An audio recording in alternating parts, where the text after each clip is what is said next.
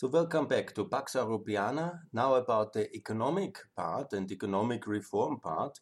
Why it's so important to reform our economies, uh, to increase the prosperity differential in the Cold War, in the Second Cold War we are in, and what to do to in general have better prosperity, higher growth, and better living standards for all Europeans. But all the things I will say are also valid everywhere globally in the economic reform debate.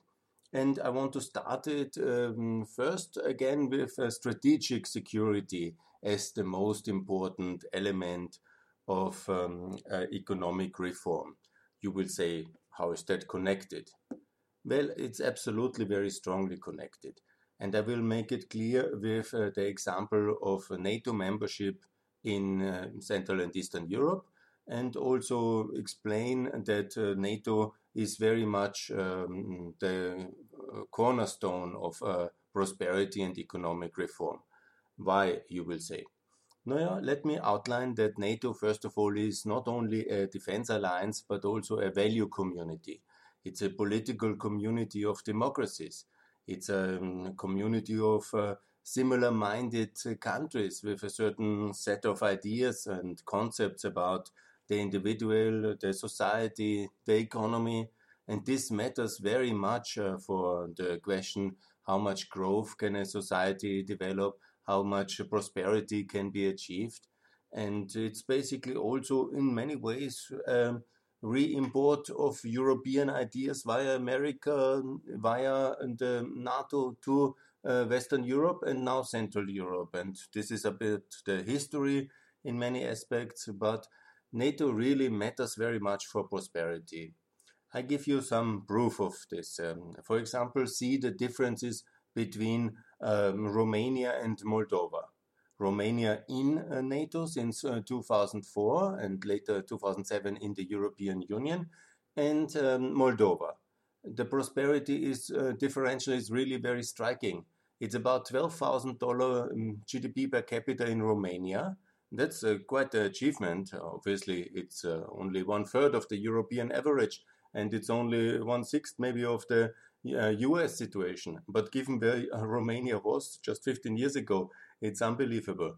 And compared to Moldova, which is quite a similar country, at some stages in history they were united, Moldova and Romania. The population is quite similar, the history, the geography, all the parameters which matter for economic development, land, people, geography, um, natural resources, all quite similar. And uh, Moldova is now at $3,000 GDP per capita. So it's quite a striking difference of four times. You can make the same comparison also with Poland and uh, Ukraine which are also from geography, people, history, relatively similar countries. Yeah? When you go uh, to uh, Poland, it looks quite similar like Ukraine. Yeah? Obviously, there's now some different uh, visibility of uh, development in Poland, but the um, basic fundamentals are very much the same. Or look at the most striking example for me is the comparison between the three Baltic states and Moldova, Ukraine, and Georgia, which also broke away at the same time at the end of 91 from the Soviet Union. but um, the Baltic states in NATO, EU, Euro are now in uh, six times richer. Six times. We are talking about six times richer than Ukraine and uh, Georgia, uh, Moldova. Georgia is a bit better, but uh, six times richer than um, uh, than Ukraine and Moldova. And this is kind of um, a big, a big differential already in just such a period. Of course, you can always say they were also differently developed in the past, in history, and there can be also made the argument that also the EU matters and also the euro matters. Absolutely, the EU matters and absolutely Euro, the euro matters, but the EU and the euro are um, a result of American backed peace in Europe organized by NATO. And uh, this is uh, not uh, that the EU was first and then NATO, it was NATO first, and NATO provided this nuclear umbrella under which we all live securely, and actually, all who are NATO members. Sadly, Ukraine doesn't live in security due to this uh, fact that it is unfortunately not a member. And so this matters a lot for prosperity. Absolutely, it matters. So let me uh, also come to the fundament how security is connected uh, to prosperity and how prosperity depends on security because that's an important link to understand. Development in generally is a question of time and investment of your own capacities meaning your work your ideas um, your capital which uh, you have as a result of your investment and of your capacities And then you do it over time and you increase. Yeah? You build your house, let's call it a house, or your your um, house is the best example. I think this makes it very clear why, why it depends, uh, why security depends on prosperity. If in a constant insecurity, does it make uh, sense to build a big house? No, because you never know when you will be attacked and somebody will rob you. So you live in a tent because you are flexible, you can run away, you can hide yourself. Uh, you are just, you know, you have all your belongings with you. You may be living somewhere else next uh, month because somebody chased you away. So in the in the situation of insecurity, people are simply nomads, and they, they take their belongings with them. And only in the situation where you have security, you gradually think that you can mm, build something on this land because you think you can defend it. And that's basically the link between prosperity and security. And in a bigger picture, it makes also much more sense that you invest in the future of your country, of your region, of your city, when you feel that you will be living here most likely the next 20 years. Maybe even your children will live here and it will make a lot of sense. And then you say, okay, hmm, I don't consume everything now. I don't have to carry everything with me. I don't have to spend a lot of time on my defense. I can really do productive activities and build something, invest in a business, build something up, and so security and uh, prosperity mutually reinforce themselves over time. And when there is the institutional framework also there, and everybody sees this prosperity um, like uh, relatively secure, then obviously you can also lend money from friends or family or from institutions which think, okay, I can give this gentleman or this lady 20 years now from the future, them and now already the money to build his house or his business. And then it makes a lot of sense because the institutions are there, the security, the trust, and then you can take a mortgage, you can take a, a loan, and you can build your house already now and not save all the money until the moment you have enough or have to, build it with your own hands and no time for doing your other business. And so this is basically the basic connection between security and um, and uh, prosperity. Um, I hope you um, you forgive me for my maybe simplistic house metaphor, but this is actually what it all depends on. If you don't have security, who will invest? And if you don't invest, who will have some kind of profitability, new generation of technologies, new risky undertakings yeah, in the economy, or who will build bigger houses for his family. Yeah? I mean, you have then to spend a lot of money on the walls in the start. Yeah? And, and this is all the issue basically about security.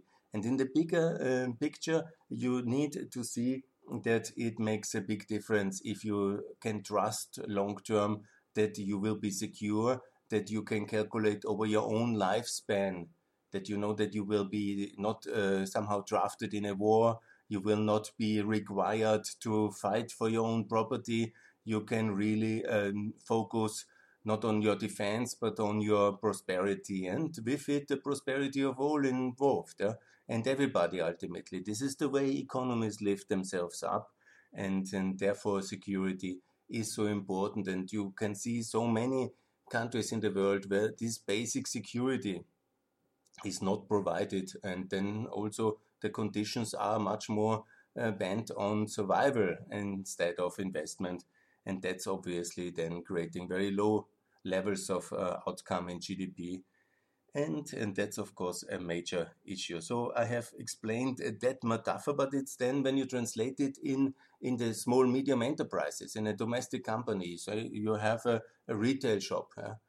you know, when you have always intrusions from the um, uh, authorities, uh, many inspections and arbitrary corruptive kind of racketeering around, then you will try to make it not too big, not create any intention, not to be too successful, because you will anyhow have a, a lot to do to fend off all these kind of racketeerings, yeah, either from the security service, from the pol uh, political world, or from the uh, mafia world. And, and this will be very complicated, and you will try to hide everything, not to be too successful. And this, of course, keeps the society pretty much down. And the same is true, and here to the bigger picture again, for foreign direct investment. Look, uh, imagine you are an investor, let's say from let's say from America. Do you prefer to invest in a NATO country or do you prefer to invest in a country where everybody loves Putin or is very enthusiastic about uh, Iran. And um, yeah, let's uh, make this example. And then you think you can invest in Romania or in Moldova, in Poland or in Ukraine, in Ukraine or in Belarus. And then you decide, or you think, and you're mostly not alone as a decision maker. You have to justify your position to your board, to your share, shareholders, to your fellow managers, uh, to your competitors, uh, maybe in the company, and then you say, I really have this great opportunity. I can go to, let's say, um, Belarus because they have great people, great land. I know the people there. This will be wonderful. But with all investments in a foreign country, and there's not only the business risk, but also the political risk to consider. What happens, for example, in the, let's say, in the extreme case, in the case of war? will my property, my investment, my industrial site, my logistics center, will it be destroyed or will it no longer be accessible? And look, for example, if a manager had uh, said, I will go to Ukraine, I will go to Eastern Donbass, and I will invest there.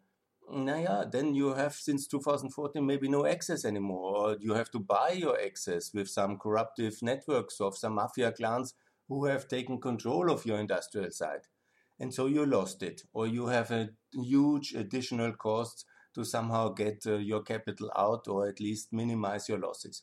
And that's the ultimate uh, political risk of war damages. But there is also, there might be a political change in a, in a country where suddenly then uh, nationalization is on the agenda or expropriation or the new government wants to have again uh, some kind of corruptive offer in order to let you do uh, your business which you have already invested in. And maybe you bought the other guys off yeah? and then the new guys want something else again. And so you are in a completely mess and that's why this is this huge risk in foreign direct investment.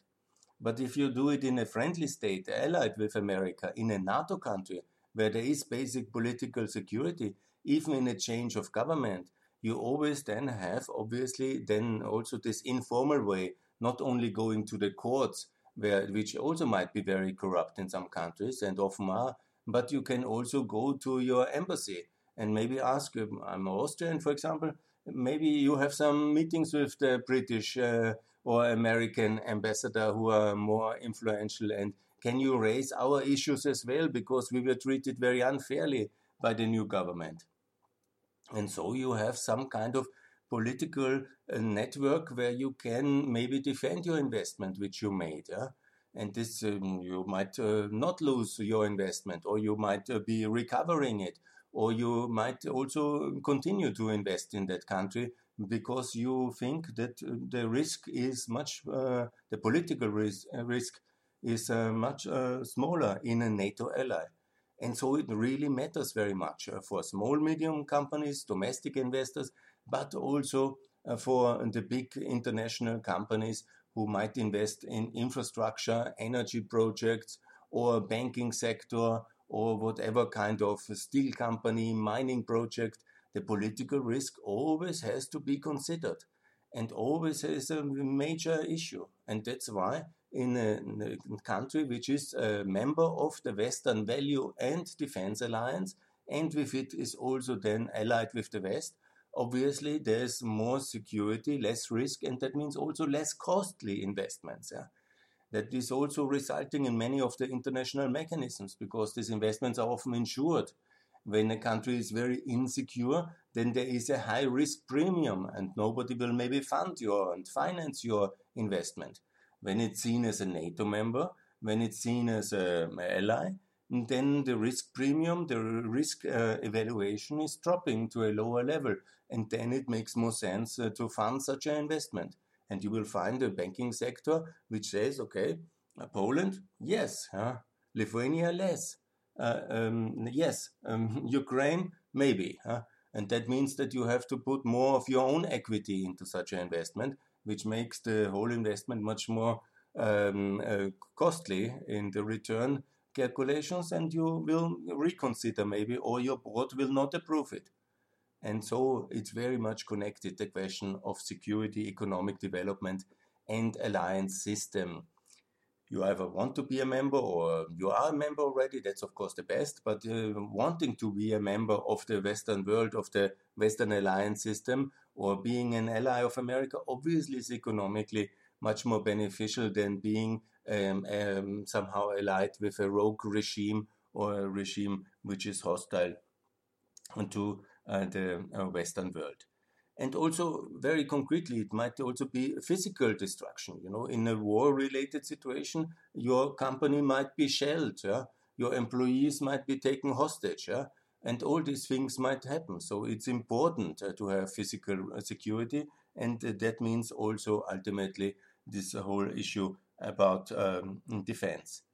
And I would like also, it's not the most important topic, but it's also defense itself is an industry. And also that means that when you are in NATO, obviously it means economically that your defense sector is more, uh, is better organized, is more rationally um, structured, is uh, also in a way supervised or at least assisted not to have uh, too much corruption, not to have uh, uh, too much spying by other nations, and maybe the taxpaying the taxpayers are better protected from all this um, collusion, which is so often one of the biggest problem in a defense uh, in the defense industry because there's only one buyer normally or the state has to help to export this uh, politically so the whole system is hugely prone for corruption. And that's obviously also a uh, cost for the whole society. And so also the defense sector rationalization, better organization of the defense industry, and all these things which NATO also does in the intelligence sector and all this important sector, uh, important uh, the civil, military, and defense industry relation. These are all important things for higher prosperity and they have a major long-term impact. So I talked about physical security, about the political risk, and let's talk a little bit also about the spirit of community. Because imagine, you know, when you know the future is secure, and when you know you belong to a bigger alliance, this matters very much for a small country, which small countries are always at risk uh, for the neighbors to be bullied, to be told what to do, and uh, to somehow be insecure about uh, their future.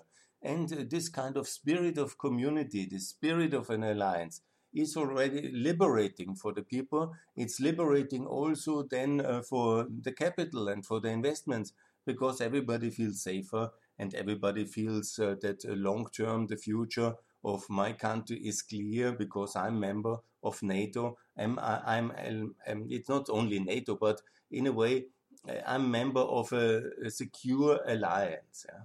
The same is obviously true when you live, for example, inside China, obviously, because there is also quite a lot of security. But in authoritarian regimes, there's always this issue ultimately how close to power, maybe you are out of favor, you know, how stable is really China internally with all its multi ethnic issues and so on and so on.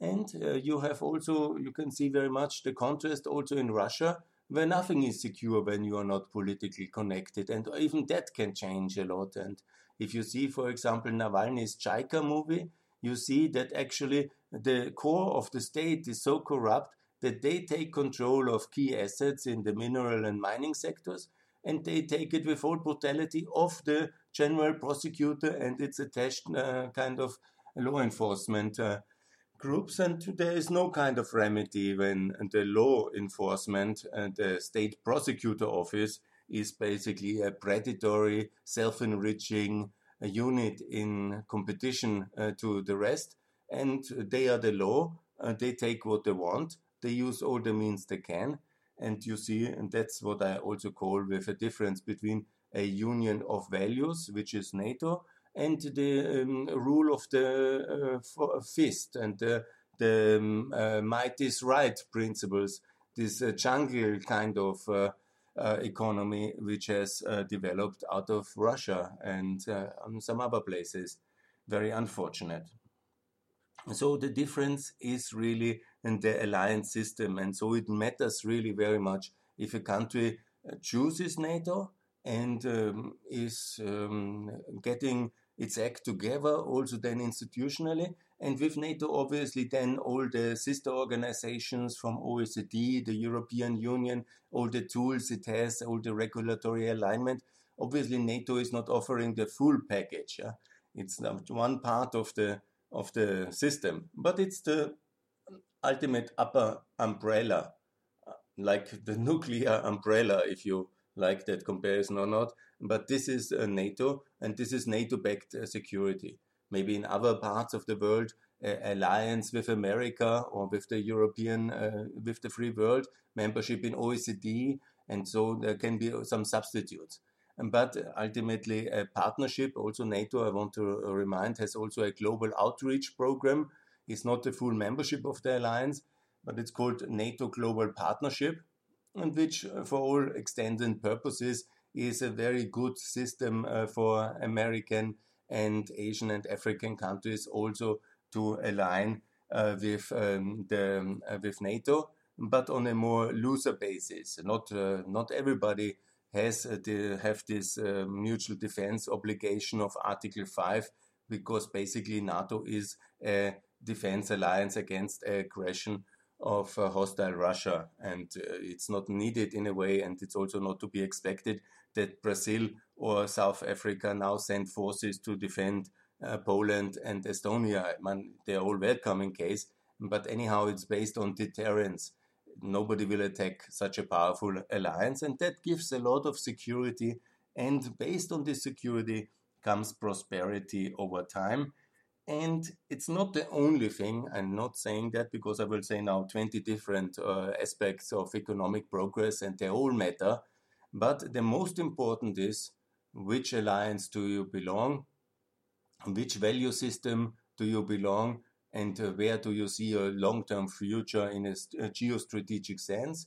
Do you want to be a part of the free world, of the NATO backed free world order? And of NATO itself if you are in the geography in Europe. And if that is the answer, basically that's already most of the, the rest of the decisions come then logically over time. And which tax level you choose and which level of collusion, state capture you allow. And that's basically then uh, only the question uh, how long the transformation and the progress to prosperity goes. Yeah, some uh, put a lot of brake in because the political elite want to milk the system very hard in the beginning, or some are, you know, very much for redistribution. Then obviously the progress takes longer and is more complicated road. But the first and fundamental question is the long-term strategic security. And if that is answered, if that's a yes for NATO and the NATO-backed free world order, then basically everything will be good. I think that that will be the road to prosperity and that's the first and most important question. Obviously, you will say, but there are also some EU members which are not in NATO. Look, security is not um, so, it's indivisible in a certain sense. Once Europe, free Europe, is secured, then obviously the question if a very small country like uh, Ireland or Austria or Cyprus are now in uh, NATO or not, it's a bit unsolidarity, um, anti-solidaric from them. It doesn't matter on the bigger picture because you cannot divide the nuclear umbrella. You cannot uh, divide uh, the, um, the Mediterranean fleet in that, that sense. Yeah? Once you protect free Europe, all free Europe is protected. Yeah? And then the exact borders, of course, towards Russia, that might uh, be very important ultimately, especially for the people who live there, no doubt about it. Yeah? But obviously, some kind of rewriting is always possible. That's what the Austrians and the um, Irish and the Maltese especially do. And it's not uh, hurting the bigger picture, but it is not really nice. And when then others, like the French, uh, for example, we want to have the same, then it would be, of course, a fundamental problem. And it's uh, always a big issue with the French and their vision of Europe, as you know. But nevertheless, they are in NATO and they are also in the NATO Security Alliance. And it's also one of the reasons why France has recovered uh, so amazingly from the terrible destructions which unfortunately were part of the Second World War. And ultimately, let's not forget why all these institutions were built because of the terrible destructions of the Second World War. And uh, this was, of course, the ultimate catastrophe in European history. And uh, then you see how um, what is the effect from insecurity.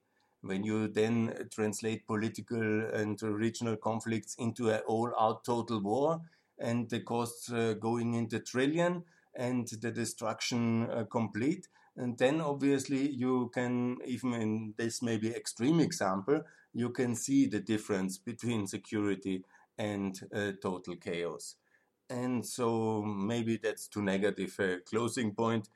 I say we have achieved this amazing feast now in the Cold War to survive the Soviet uh, threat and then later to go to these unprecedented levels of prosperity thanks to NATO Thank you, USA, for staying and securing us since uh, the Second World War and since the Atlantic Charter. Let's call it the spirit of the Atlantic Charter, which made all this prosperity possible for America and for free Europe, and with it, everybody else uh, in the world who wanted to be part of it. And let's make sure this works for the very long term and is really stable and include more countries and uh, make sure our opponents and the hostile powers, which we unfortunately have, are secure in their estimation about our determination to defend our freedoms and also our prosperity and also what we have achieved and what we have will achieve. And let's also be open for everybody else in the world who wants to be part of that amazing system backed by NATO. Yeah, that's the most important uh, basis for prosperity, its security, and this means a NATO-backed free Europe, and with it a NATO-backed free world. So thanks a lot for the first part. The next one, I will talk about uh, currency systems and their uh, essential effect on prosperity. Thanks a lot.